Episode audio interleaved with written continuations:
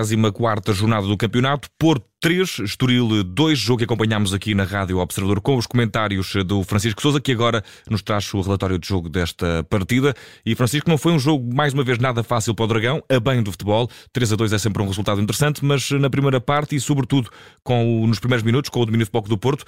até se podia ver qualquer coisa de fácil para o Dragão. Chegou ao golo de uma forma muito eficaz, logo ao minuto 9, com poucos remates ainda a contar, mas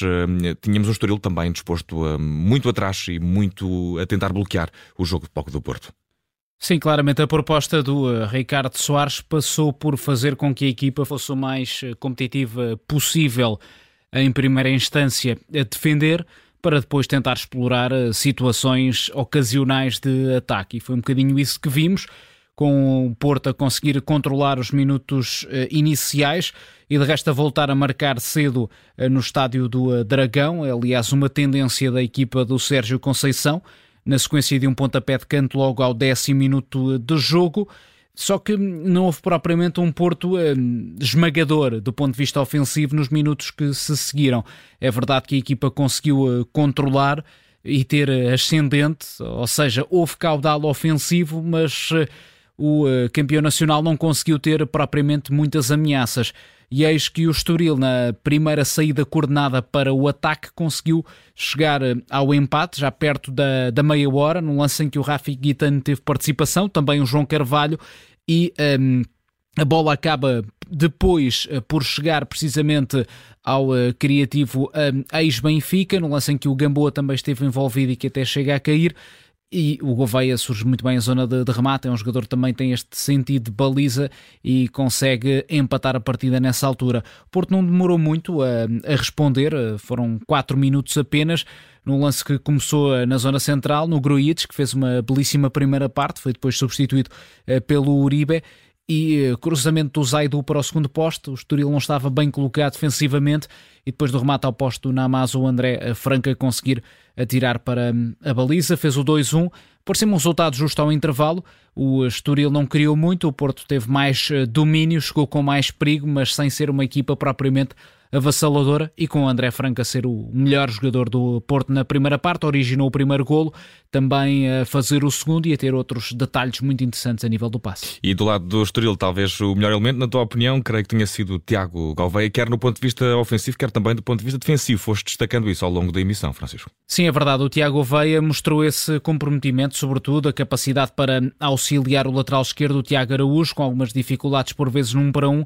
e com esse apoio uh, do jogador que está emprestado pelo Benfica, acabou por ser um Estoril mais seguro. Desde logo, o Tiago foi importante para limitar o uh, João Mário. João Mário, esse que não teve muito protagonismo ofensivo na primeira parte e que no início da segunda parte acaba por se lesionar eh,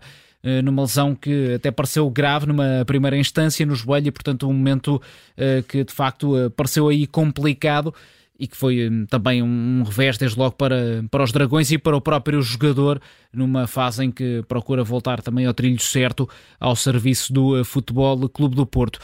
na segunda parte, que está o Porto atacando mais pela esquerda, foi procurando ali alguns envolvimentos também com Zaidu, com o Otávio. A equipa não mostrou grande precisão a definir os ataques e eis que o Estoril, na sequência de uma bola parada, consegue aproveitar com combinação, cá está, entre Guitane e João Carvalho, cruzamento para hum, cortado pelo braço de Pep, um penalti foi convertido pelo Francisco Geraldes e a meio da segunda parte o jogo estava empatado e portanto o Porto poderia aí enfrentar um problema com os fantasmas também uhum. desse encontro com o Gil Vicente bem presentes na memória, só que uma vez mais houve resposta rápida, um passo a rasgar do Galeno, que tinha sido entretanto lançado. É isso, Sérgio Conceição optou por também eh, pôr a carne toda no assador os melhores eh, jogadores, jogadores recuperados muitos deles, mas eh, jogadores habituais titulares para, para tentar garantir essa vitória, foi Taremi quem conseguiu,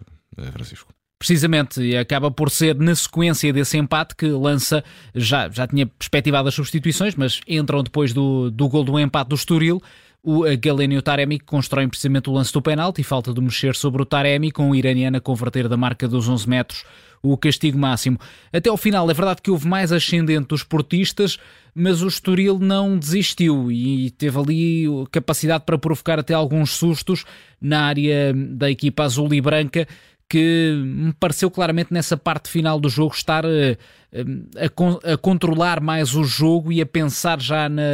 partida decisiva frente ao Inter de Milão e, no fundo, a fazer um pouco de gestão de danos, ou seja, tentar eh, a controlar com bola, mantendo, enfim, também a equipa organizada para se proteger de eventuais investidas do Estoril. Que... São os tais vários tabuleiros de, de, que tens, tens falado de Sérgio Conceição e de como sim, Sérgio Conceição tem conseguido fazer isso? Claramente sim, uh, com dificuldades é certo, mas uh, hoje acaba por somar os três pontos, mas notou-se que há aqui uma gestão que é física, que pode aqui também estar a privilegiar uh, habituais segundas opções em detrimento de jogadores que são figuras da equipa de maneira incontornável, como por exemplo o Taremi, quer por essa gestão física, quer também por uma medida, enfim, também de certa punição, vá por exibições eventualmente menos conseguidas e é também uma forma de Sérgio Conceição, no fundo, testar novas soluções. E já sabemos como o técnico do Porto, nestes, nestes anos todos ao serviço dos Dragões, vai conseguindo desencantar soluções que parecem alternativas e torná-las em soluções primordiais, precisamente por essa criatividade também a mexer na equipa a partir do banco. E a equipa do Estoril tentou até ao fim, teve esse tal lance de perigo que acabou depois por ser anulado, não ficámos uh, sem perceber se foi por causa de falta, por causa de fora de jogo. É algo que provavelmente vamos esclarecer daqui a pouco com o Pedro Henrique mas eh, Francisco, houve aqui, apesar de tudo, uma, uma maior abertura, tentou também espalhar a equipa mais no campo, revelou-se uma equipa mais atacante, diria, no, no final do, do, jogo, até por força das circunstâncias. Sim, aí sim vimos o Estoril a ver o resultado mínimo a, a continuar a arriscar um pouco mais, claramente, e mesmo nas substituições, lança jogadores de cariz ofensivo, termina com dois avançados, com o Alejandro Marques, também com o João Carlos, e o Carlos Eduardo eh, acabou por entrar para agitar, pareceu uma substituição interessante, caindo mais na meia-direita, foi capaz de lançar alguns passos interessantes, cruzamentos também, e portanto houve um Estoril que viu essa margem para poder acreditar num empate e procurou espaços de facto a atacar a área do eh, Futebol Clube do Porto, sem grande perigo, é certo, exceção feita a essa situação em que hum, o Gamboa acaba por rematar muito perto do poste direito, num lance que aparentemente já estaria anulado. E eh, Francisco resta saber o que é que para ti esta noite foi o destaque pela negativa no estado do Dragão pela negativa esta noite a lesão de João Mário, até porque não ficou muito boa imagem. Eh, o Sérgio Conceição garantiu na flash interview que não se trataria de uma ruptura do ligamento cruzado, que seria uma lesão muito complicada para o jovem lateral direito do Futebol Clube do Porto. Ele chegou a ter uma fase muito boa neste início de 2023 e a mostrar eh, até se calhar alguma capacidade para poder eh, ser tido em conta também nas opções para a convocatória de Roberto Martínez, dentro desse lote alargado do selecionador português para os jogos que se avizinham de qualificação para o europeu. Só que hum, esta lesão, eh, enfim, pode ser, eh, digamos assim, um travão nessas aspirações da jovem promessa do Porto. E eh, em sentido contrário, destaque pela positiva, na noite de hoje tivemos cinco golos, muita coisa positiva há de ter havido na noite de hoje, esperamos nós, Francisco. O que é que destacas como o mais positivo? Eu destaco aqui, desde logo, talento individual de um lado e do outro. Dois jogadores jovens, um curiosamente já representou o Estoril, o André Franqui, que agora está no Futebol Clube do Porto, é que é sem dúvida um desses jogadores que no eh, programa Segundas Oportunidades de Sérgio Conceição consegue efetivamente eh, ganhar ascendente.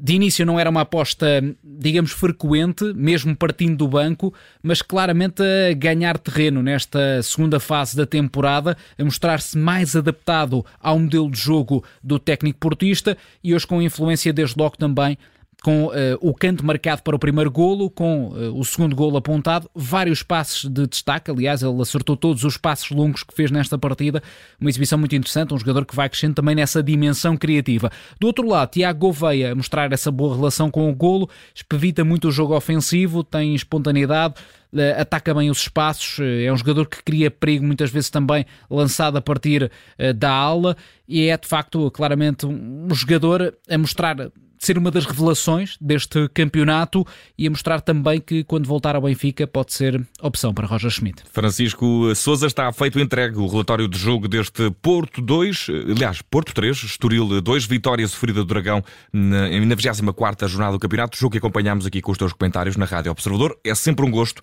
um bom descanso e até à próxima. Até à próxima.